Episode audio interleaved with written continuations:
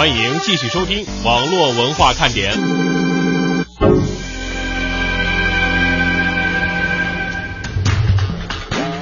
好的，二零一五年呀，确实是创业的一年考。接下来呢，我们来听一个专题：张朝阳的搜狐。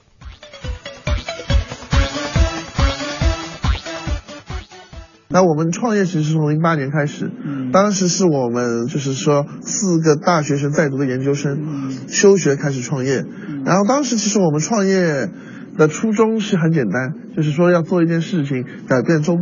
周围的人，嗯，其实就想做一些事情证明自己，但是其实做什么当时没有想好，那么然后那天聊着聊着肚子就饿了，饿了以后我们是不是后来觉得好像平时的送餐单好像到处都是。但是当你真的饿的时候，好像就找不到了。那我们想，是不是先从这个东西做起？然后不管怎么样，我们也不傻不笨，先从把这行业做到中国第一再说。然后呢，我们就开始了，我们第二天就开始了。然后呢，开始到后面，我们一开始是亲力亲为的自己送送送餐，帮助餐厅解决配送的问题。然后过了一年以后呢，感觉当时我们的财力或者物力的资源都不是很充充足。然后呢，决定。通过网上订餐形式，其实我们零九年的时候，移动互联网还没有那么火，其实大家都没有智能手手机，还是 PC 的一个时代的一个订餐，那我们就开始做网上订餐，那我们我们的名字就是饿了么，就从那个时候开始的。然后创业到现在，现在移动互联网越来越越多了，然后其实大家更喜欢用手机来解决问题。那与此同时，对于餐厅来说的话，其实饿了么是整个网上订餐领域，其实最早就是提出给餐厅提供后台管理服务和订单处理服务的一家公司。就说我们最早跟其他人做差异化竞争的时候，其他平台其实是通过呼叫中心，把订单通过短信或者电话的形式给到餐厅，然后餐厅用自己的方式记录下来或者什么。后来其实我们其实因为作为理科男嘛，就希望通过技术来解决问题。因为我们最早在餐厅有一年多的送餐经历，我们知道其实餐厅有种种的一些需求，跟一些他们的一些效率低下的地方，那么我们就感觉他在抄单的时候呢，各方人口音也不一样，还有时候要记录价格，这很容易搞错。那我们就帮他做了一做一个应用，他只要买一台电脑，上个网，就可以把订单自动的传到他的电脑上。而不需要通过任何的中介，什么短信啊、电话来报报单。他到电脑上以后呢，只要按一下鼠标，订单就自动能打印出来，给厨房、给送送餐员，非常的方便，非常的简单。但是唯一的一个难点呢，当时呢就是说，中国的很多中小型的餐饮，它没有电脑，不能上网，那就成为我们一个很大的一个门槛。然后呢？我们就苦口婆心的劝说很多餐厅说，哎，你要试一试，你要去买台电脑。其实当时呢，我还记得电脑的时候价格也在开始走低了，有上网本，嗯然后我们就要邀请他们买上网本，然后同时我们还有很多附加服务，就是告诉他们，你开餐厅累了，其实可以做很多娱乐的活动，电脑上有很多游戏啦什么的，我还给他下载了很多片子电影，让他可以在休息的时候看一看，然后他们就。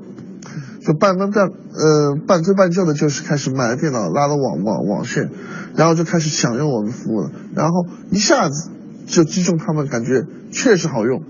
他们就把所有平台订单都转移到饿了么平台上来了，因为我们只要按下鼠标，订单就能打印出来，并且数据都可以在网上进行分析，可以看到哪一些菜卖的好，哪一些菜卖的不好，哪一些是你今天的新用户，哪一些是你的老用户，其实对他的日常管理的效率提高很多。那么从那个时候开始，我们就鉴定了要把这套系统覆盖到全国。但是当时也就是说，现在没有移动互联网那么那么迅猛。而从现在零呃一零年开始，一年开始，餐厅每每个餐厅都有台移动手机，就不要像我们以前的那么样的苦口婆心的去推广。它只要一台手机就可以装饿了么商家版的应用，就可以连接打印机，就可能自动打印出来，就可以管理他自己的店，非常的方便。所以说呢，这个风移动互联网的风口来了以后呢，把我们的业务一下子十倍的增长，就一年十倍增长。现在全国有大概有十万家餐厅在使用我们的手机 app，而短短的一年之前，只有大概一万家、几千家左右，有这个增长速度也是非常快。所以说，饿了么就是这样子一步一步这样子走过来的。其实很多的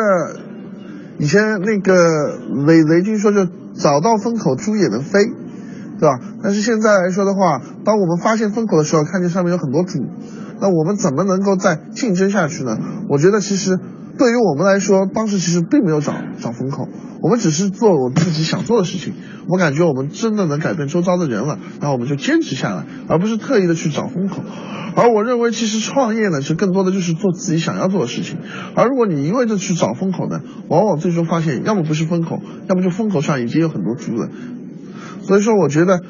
坚持自己的梦想，就做一些小的切入点，然后呢，改改变更多的人，改改变更多的社会，给整个社会提供一些价值。我觉得这是比较有意义。我们最早其实，在创业的时候，虽然我们在送外卖。但是我们一直就定义为我们是一家互联网公司，就是我认为互联网公司所谓的工程师文化，其实是都是以用户为中心。我不听老板怎么说的，我只听用户怎么说的。我不希望用愚蠢的方法来解决问题，我希望用优雅的方法，一个 coding，一个代码，一个技术就可以解决你复杂的问题。我觉得这就是工程师文化。那我们其实当时作为理科的毕业生，呃，在读学生，其实我们当时的创业就想成为一家这样的公公司。其实美国硅谷，其实很多公司就就就其实是这样的。我觉得创业者往往可能是偏执狂，可能真正的想去改变一个东西，所以说。你当你在创业的时候，你发现，因为创业其实是一个孤独的旅旅旅程，很多时候你建建立的，其实竞争倒还好，竞争至少还有一个人在陪你在斗，你你你你还你还弄，就有有有有有有有时候是整个行业没有起来的时候，你怎么熬得住？我们在零八年、零九年的时候，怎么能熬到一一年移动互联网来？其实这段时间是更加难的。对不对？这个孤独的时候，其实没人能陪你，你家人不了解你，你周遭的人不了解你，朋友不了解你，没人能够体会你送什么外卖。更多的是你有一个信仰和一个兴趣和你的一个一个决心。这几天的节目当中呢，我们一直在为大家来播放有关于互联网人士对于创业的一些看法。那么接下来我们要听到的这段采访啊，来自于文燕，呃，她采访的呢是曾经在我们这里实习过的小女孩伊娜，呃，我们来一起听她说一说在国外这个创业大潮到底是怎么样的。伊娜，我们也想问一下啊，就是据你所知，在美国的咱们中国的留学生对于创业有一些什么样的看法？那么你知道有一些留学生是不是也已经有了一些创业经历呢？嗯，通过我这边的观察的话，我身边嗯。虽然我现在只是大一，但是身边有呃很多中国的学姐什么的，我觉得创业已经是一个非常流行的一个趋势了，基本上是可以说，也有已经从美国大学毕业的师师长学长，然后呢，他们都是从美国，他们的经历大多都是从美国呃学这边的技术，然后还有这边的环境，然后把这些技术和团队然后带回国，大概到三五年之后毕业，然后带回国去创业。然后这个是我现在这边比较流行的趋势，我自己的观察。然后我觉得创业环境，我觉得在美国比较成熟。然后有几个原因吧，嗯，最大的一个我觉得是美国大学本身它的环境是很鼓励创业的。因为我现在在我嗯现在就读的东北大学，然后它美国的大学的体系是涉猎非常广。那大概不管你是学商科的、文科的还是理科的，嗯，大一学生基本上都会上几门商科的课，所以就说不管你是懂技术的还是搞什么的，呃，大家对那个创业啊什么都不会是一无所知。我觉得这是在美国留学然后考虑创业的很大的一个优势。嗯，那也就是说，实际上在上学的时候，大家对于创业就已经非常的习以为常了。那现在呢，在国内呢，对于创业的鼓励也是非常大的。那我不知道这个会不会也影响到在美国读书的中国的留学生呢？呃，我觉得这个是有很大的因素的，就是回国的创业还是我觉得很多呃美国毕业生的首选。一个就是因为国内的市场是很大，因为毕竟。嗯，有很现在很多我我自己嗯，就是耳听目闻的，觉得有很多是互联网创业的，因为这是一个新兴的一个方向吧。而国内的第一是有市场，第二个呢是在美国美国本土创业，其实这个风险和困难还是比较大的。因为第一方面是因为美国的签证和呃移民的这个拘束比较多，再来一方面就是文化冲击，因为毕竟嗯。如果是国内的学生的话，在这边要是适应他整个创业的环境是有相对的困难，所以我觉得，嗯，就是这两个因素导致很多学生还是喜欢回国来创业。嗯，然后把自己在美国学到的这样的一些呃想法啊、理念啊，运用到自己回国之后的这个创业经历当中哈。呃，在你周围有一些呃你的这个学长啊、学姐，是不是已经进入到创业的这个 大圈子里了呢？他们有一些创业的项目吗？有，嗯，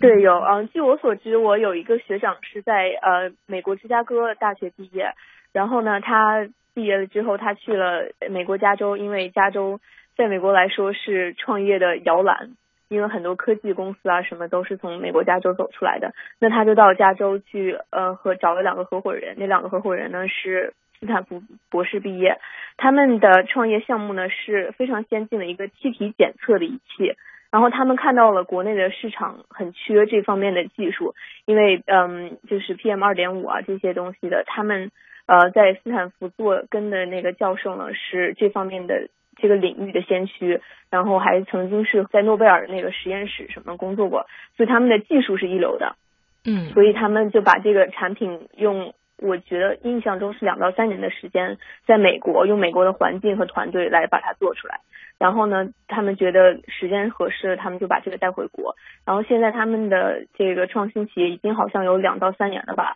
然后他们总部现在在上海。然后好像都都一切都运营的挺好的，我觉得他们成功的主要原因就是，第一个是他们这个团队，因为毕竟都是美国高校出来，然后对美国他们这边的技术啊，然后创业的经历啊，然后所需要的东西都很了解。那么他们第二方面是他们对国内的市场也做了调查，因为他们觉得环境检测、气体检测这一方面是一个未来肯定会有市场的行业，所以他们找准了时机才回的国这样。嗯，那么对于你们这些 年轻的大学生来说，学长的这种创业经历会有很大的一种激励作用吗？对对，肯定的，因为嗯，因为我觉得很多来美国留学生毕业了之后，很现实的一个问题就是去哪儿找工作，然后很多人我选是想再留在美国工作。那美国它这个签证现在目前的政策呢是，如果你想在美国毕业之后继续留的话，你不能用继续用他的学生签证，你必须在毕业之后的我印象中是六个月之内找到一个美国的雇主，然后他才能帮你提供转到工作签证，不然的话在几个月之后你就必须得要离开美国。所以我觉得这个第一方面是就是就业的压力导致了我觉得创业是。很吸引人的一个地方。第二方面就是这些学姐学长的经历，然后我觉得也是很很吸引人。我大家很现在我觉得比较有名的一个海归创业，然后在国内非常成功的是美优品，那个那个在那个网上购物的网站。对，全欧他是当年是斯坦福最年轻的 MBA 的学生。嗯。然后呢，他们当年呢是嗯收到了真格基金，就是新东方创始人他们嗯。投资的一个天使基金的呃第一笔投资，然后才在国内慢慢做起来。然后我觉得陈欧他是一个绝对是第一的榜样。然后对于在留学生创业的这个行业来说，大王叫我来巡山。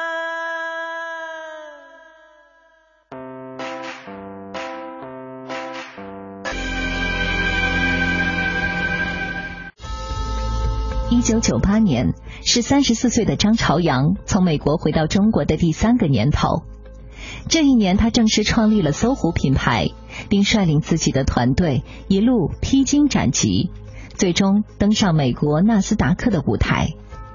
这一年，他被《时代周刊》评为全球五十位数字英雄之一，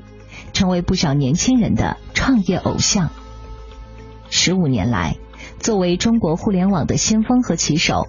张朝阳带动了中国概念股在纳斯达克的全线飘红。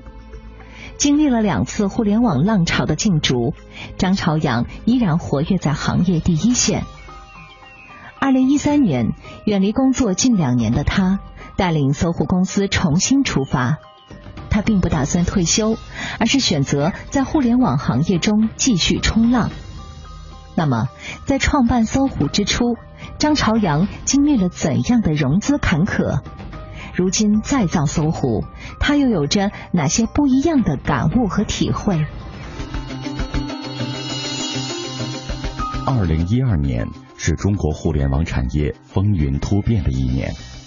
在这一年，用手机上网的人数首次超越了用电脑上网的人数，而社交媒体的发展更是方兴未艾。无论是新浪微博还是腾讯微信，都呈现出爆炸式的增长。毫不夸张地说，二零一二年各个互联网巨头之间的竞争称得上是烽烟四起。就在此时，一个叫做张朝阳的男人在今年一月份发布了一条微博，称自己在闭关一年多之后重新进入地球。张朝阳是谁？如果把这三个字输入任何一个互联网搜索引擎，都会出现很多同名同姓的人。他们当中有医生、有教授，还有美术家，甚至是副市长。当然，还有这位称自己已经闭关结束、重新回到地球的搜狐公司董事局主席兼首席执行官张朝阳。这位 CEO 给自己起的英文名字叫做查尔斯。俗话说：“洞中方一日，世上已千年。”在远离企业日常管理长达一年半之后，摆在搜狐查尔斯面前的中国互联网行业已经是一个完全不一样的世界了。作为中国互联网第一批吃螃蟹的人，一向行事高调的张朝阳，尽管总是饱受非议，但是他当初选择回国创业的决定，无疑是正确。并且成功的。二零一零年下半年，张朝阳提出了“再造搜狐”的口号，试图进行二次创业。然而，从二零一一年开始，张朝阳却在精神上出现了抑郁和焦虑的情绪。他认为自己是患上了社交恐惧症，不愿意和任何人打交道。张朝阳曾说自己是中国互联网行业中有钱又有名的第一人。姑且不论这种说法是否准确，但从他这番高调的表态中，外人似乎很难将张朝阳的焦虑、抑郁这些词联系在一起。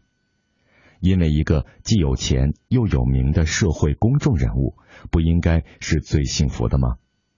但是张朝阳自己非常清楚，这种抑郁、焦虑。以及对事对人的恐惧，已经严重到让他无法进行正常的工作和生活的程度。所以，张朝阳向他的团队提出暂时告别工作，进行自我调整。一种脑子里的某些呃虚妄的想法赶不走，然后这种想法非常恐怖，就以前的用脑过度以及发生一些事导致的脑子出现一些。死循环，我有很多恐惧了。当然，我这些恐惧呢，都呃没有办法描述。我想每个人都有自己的内心的恐惧，都不愿意说的。成功之后那个出名，而且被媒体的追捧，周围人的这种追捧，导致的这样一种对自我的这种成功的管理，可能出了点问题。成功者往往可能就倾向于就说什么东西必须必须按照自己的。意图更加倾向于完美主义者，必须要求按照自己的想法，所以我可能就是在两年前可能就进入了这种对自己的调整期，呃，也开始产生危机，觉得我出问题了，我觉得这个脑子怎么可以这样想，然后就特别恐惧，然后特别难受，然后我就觉得我一定要把这个问题解决，解决了这个问题我才能工作，否则的话我工作的时候老是忐忑不安的状态，所以我就开始就就是跟那个团队说，我说我不能工作了，我要去寻找我的解决方案，告别工作。张朝阳开始求助于心理医生，同时自己也阅读了很多心理和哲学方面的书籍，试图能够找到自己焦虑的原因以及解决办法。这一找就花去了他二零一二年整整一年的时间。虽然大多数人都无法知道张朝阳在二零一二年究竟是用什么方法让自己摆脱抑郁，但是大家却都很清楚。二零一二年，中国的互联网行业都发生了什么？张朝阳错过了什么？无论是微博、微信等社交媒体的重新洗牌，还是百度大战三六零，总之，当张朝阳结束闭关，重新回到工作状态中时，此时的互联网江湖已经风云突变。二零一零年。新浪微博的日益盛行，使得搜狐公司感受到了前所未有的压力。当时的张朝阳甚至公开表示，公司将投入巨大的人力、物力、财力来发展搜狐微博，试图追赶新浪，但是却没能成功。二零一一年初，张朝阳在接受媒体采访时，曾经这样描述他眼中的微博对于门户网站的影响。呃，早就很想做这盘菜，但反正是盐放少了，做的太淡还是太咸，没做好这盘菜。我们微博已经晚了嘛，要追赶，我们必须得迎头冲上去，否则的话，我们的门户会受到威胁。互联网实际上是从门户时代到搜索关键词时代，就搜索引擎，然后到人与人关系时代，互联网已经走向这个时代。而人与人关系呢，它有链式传播，爆炸力非常强，也就是从互联网从一个这种 TNT 式的炸药变成一个原子弹的时代，裂变时代。每个人都是制造内容，每个人也都在消费内容，他就把这个信息时代的很大的功能都给实现了。互联网这个东西就是我们就是没法歇，不像传统行业，你做一个房地产或者做别的东西，你做一个楼盘你就歇着了，没事了。互联网这东西真的是就是几天就落后，所以就为什么这个我们必须得迎头冲上去。我们的这个抗洪能力还是比较强的，就说我们有搜狗搜索引擎，有浏览器，有输入法，有这个我们的抗打击能力还是很强的。但是就是如果微博做成了，就是辉煌，就可以我们其他几个领域就会一下就起来。如果微博做不成，那么就像那个洪水冲过来似的，我们其他几个的手都很难守，就这样的。如今，当张朝阳结束闭关时，则发现现在的搜狐似乎已经不需要和新浪竞争了。因为大家都在玩腾讯微信，在两年多前，大家都在玩微博，所以我们当时也是在拼命的想把搜狐微博做起来。现在发现那个也不用跟新浪竞争了，好像现在都在玩微信。嗯，这是我发现的一个最大的一个变化。当然有很多很多的变化。用张朝阳自己的话说，新浪微博和腾讯微信的成功，像是一左一右扇了他两记耳光。但事实上，虽然没能完全抢占互联网二点零时代的先机。但张朝阳却是中国第一代互联网公司中活得最久的一个创始人。从二零零六年开始，腾讯、百度、阿里巴巴以及三六零等多家互联网公司的崛起，就一直想要挑战搜狐在业界的地位。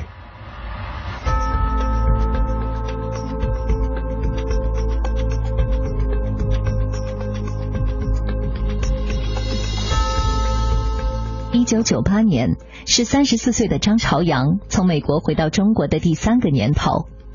这一年，他正式创立了搜狐品牌，并率领自己的团队一路披荆斩棘，最终登上美国纳斯达克的舞台。这一年，他被《时代周刊》评为全球五十位数字英雄之一，成为不少年轻人的创业偶像。十五年来。作为中国互联网的先锋和旗手，张朝阳带动了中国概念股在纳斯达克的全线飘红。经历了两次互联网浪潮的竞逐，张朝阳依然活跃在行业第一线。二零一三年，远离工作近两年的他，带领搜狐公司重新出发。他并不打算退休，而是选择在互联网行业中继续冲浪。张朝阳一九九六年的第一次创业，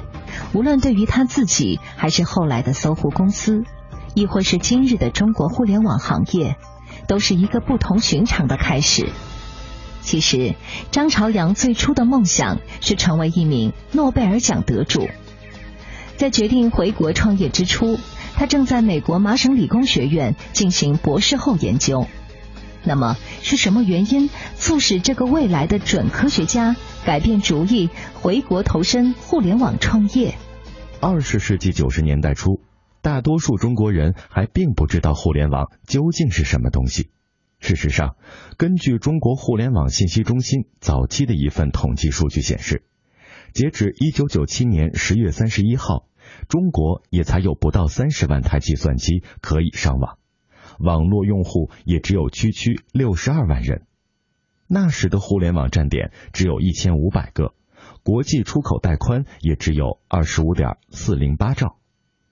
一九九六年，从美国麻省理工学院回到中国，并且一心想在中国创立属于自己的公司的张朝阳，正在焦急的等待着二十二万美元，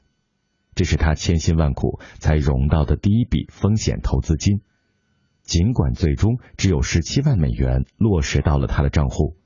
但正是这十七万元，帮助张朝阳迈出自己艰难的第一步。而张朝阳在一九九六年前后所遇到的这一切，今天正在被几乎所有自主创业的互联网公司不停的重演着。几乎没有人知道，张朝阳最初选择在一九九五年十月三十一号回到中国，是因为他希望借助自己三十一岁的生日，为自己迎来一次新生。出生于一九六四年的张朝阳，十七岁就从陕西西安考到了清华大学的物理系。一九八六年，也就是他大学毕业前夕，张朝阳又考取了李政道奖学金。获得了去世界知名学府美国麻省理工学院留学的机会。麻省理工学院简称 MIT，是美国一所综合性的私立大学，位于马萨诸塞州的剑桥市。历史上有近八十位诺贝尔奖得主曾在这里学习或工作过。对张朝阳来说，一九八六年被麻省理工学院录取，是他个人成长经历中一个重要的分水岭。张朝阳从小就不安分，爱幻想，不甘落后，对很多东西都很感兴趣。他学过画画，做过飞机航模，还拉过二胡。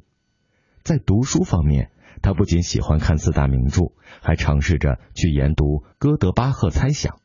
并暗自为自己立下志向。要好好念书，将来出人头地。中学时代，张朝阳的理想就是当一名物理学家。他认为，只有获得诺贝尔奖，才能够成就一番大事业。这也成为他后来考取清华大学以及李政道奖学金的直接动力。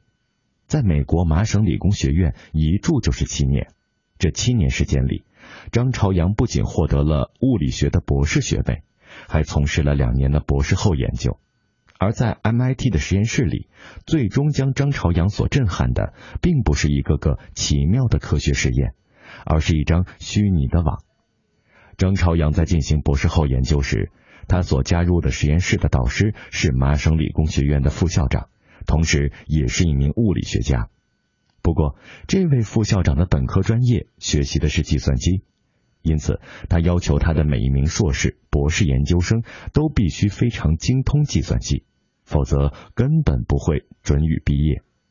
而对于张朝阳来说，运用计算机能力的显著提高，算得上是他在实验室工作期间最大的收获了。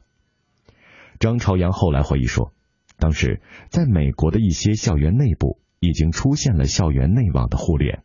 不过当时还不叫互联网。而是叫做信息高速公路，学生们已经可以通过代码和电子邮件进行网上交谈。虽然不像现在的互联网这样有清晰直观的图文界面，但是这种通过虚拟的网来进行交流的电子应用技术，已经让张朝阳感受到了一种独特的魅力。因此，当时的张朝阳决定要把这种先进的应用技术带回国内，创办属于自己的网络公司。之所以选择回国创业，除了互联网络的吸引之外，还有张朝阳对于自己理想的重新定位。在麻省理工学院进行博士后研究的时候，张朝阳突然感觉到自己一直非常向往并且学习了很多年的物理学似乎并不太适合自己。他认为自己是一个操作性的人，特别注重结果。而在物理学实验中，他却不能容忍研究一套理论，却要等到几十年甚至一百年之后才能得到验证。与此同时，张朝阳又很幸运的在麻省理工学院谋得了亚太区中国联络官的角色，这使得他能够有机会频频往返于中美两国之间。而就在这种多次往来之间，张朝阳在一家美国互联网公司 ISI 做过一年的中国区首席代表。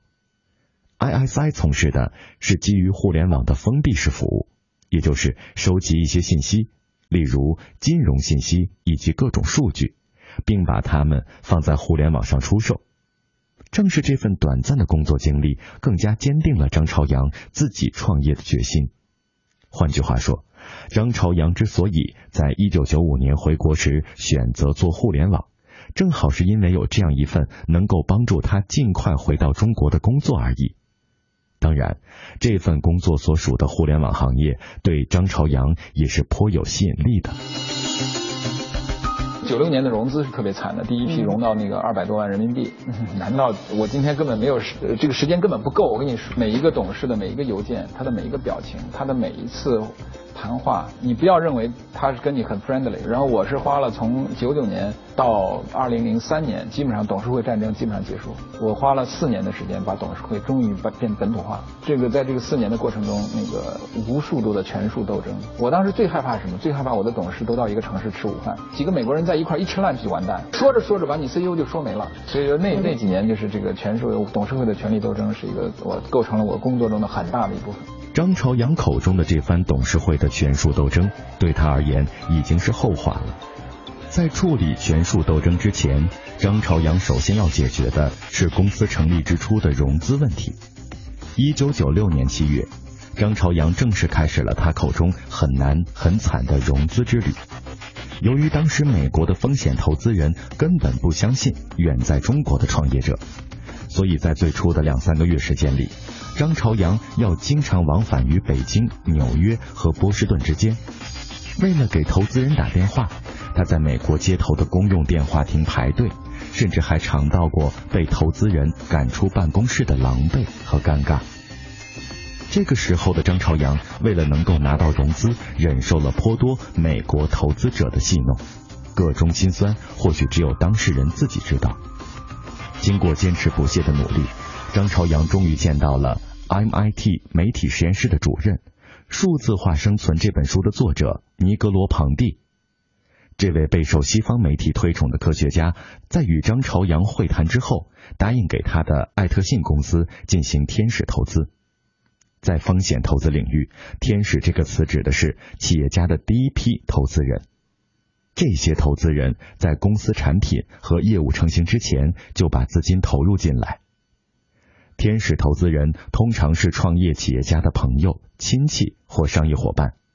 由于他们对某一名企业家的能力和创意深信不疑，因而愿意在业务远未开展之前就投入大笔资金。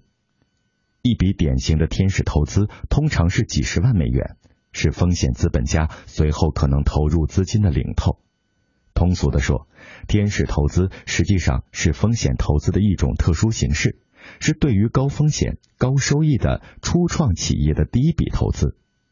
一般来说，一个公司从初创到稳定成长期需要三轮投资。第一轮投资大多是来自个人的天使投资作为公司的启动资金。第二轮投资往往会有风险投资机构进入，为产品的市场化注入资金。而最后一轮则基本上是上市前的融资。来自于大型风险投资机构或私募基金。一九九六年八月，张朝阳正式注册了一家公司，叫做 ITC 艾特信电子技术公司北京有限公司。两个月后，张朝阳终于在自己的账户上看到了十五万美元，这是艾特信公司获得的第一笔风险投资，后来又追加到十七万元。尽管这笔钱距离最初许诺他的二十二点五万美元仍有一定的差距，但是张朝阳终于可以开始做自己想做的事了。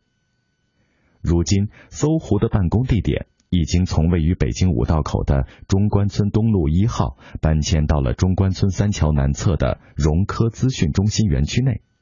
新办公地点的名字也从原先的搜狐网络大厦变更为搜狐媒体大厦。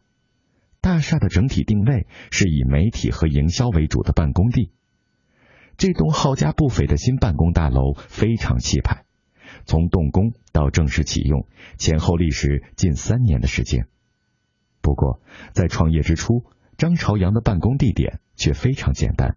只是选择了北京科技大学旁边的万泉庄园。几乎整个1996年，张朝阳不仅吃住在这里。同时，也在这里招兵买马、加班熬夜。那个时候，全中国几乎没有什么互联网公司。手握十七万美元，张朝阳先是用两个月的时间一直在研究自己的公司究竟是要做技术提供者，还是做信息提供者。防火墙软件是他第一个想到的项目，还与以色列公司进行过接触。他也考虑过为一些本地企业。做网页设计，但是最终他决定还是要做一个网站。在张朝阳的印象中，当时网站的概念并不是特别的清晰。对他而言，一九九六年最重要的一件事情，就是在这一年的年底，花两万人民币攒了一台服务器，并把这台服务器放到了北京电信，也就是现在的北京网通刚刚建成的主干网上。这是中国的第一台商业服务器托管，也是中国的第一个商业网站。而至于这个网站开通后应该在上面放些什么内容，用张朝阳的话说，他用了之后整整一年的时间来探索。期间，张朝阳曾经去美国拜访过热连线网站，发现他们雇佣大量的记者采写高质量的短文章，并同时拍回新颖好看的图片作为配合，报道方式也和当时的报纸杂志有很大的不同。非常适合数字化时代人们的阅读习惯，每篇短文章的点击量都非常的大。不过，这种模式也有一个缺点，那就是成本非常巨大，并不是像爱特信这样的新兴小公司所能承受的。于是，张朝阳又开始思索，究竟是自己在网站上做内容，还是建立一些链接，让访问者通过链接去看到更多的信息。就在张朝阳思考的时候，此时的中国互联网界，像东方网景、瑞德在线等一些小型的网站，已经有了服务性的介绍。于是，张朝阳尝试着将这些内容用超链接的方式列在自己网站的一个栏目里，没想到居然收到了出其不意的良好效果，这让张朝阳非常兴奋。他认为，互联网之所以能够迅速膨胀，就是依靠了互联网超链接的本质。很快，艾特信的网站上就开始放弃做内容，整体转向超链接。那时，张朝阳的公司已经发展到十二个人，每天在首页上放哪些新闻，都是需要开编辑会来决定的。这些链接在当时的艾特信上也有属于自己的名字，叫做“赛博空间”。后来改名为指南针。慢慢的，超链接的流量已经越来越大，链接上开始有了各种内容。此时，张朝阳又开始思考，为这个至关重要的链接栏目重新确定一个名字。搜狐的名字就在此时呼之欲出了。说到搜狐名字的来历和演变，还要从指南针这个名字，因为艾特信公司的业务主要以搜索为主。同时，结合中国传统文化中经常被提到的“知乎者也”，所以爱特信公司指南针的名字就被改名为了搜狐。此后，在爱特信公司第二轮融资的过程中，张朝阳也把搜狐业务正式确定为未来重点的发展方向。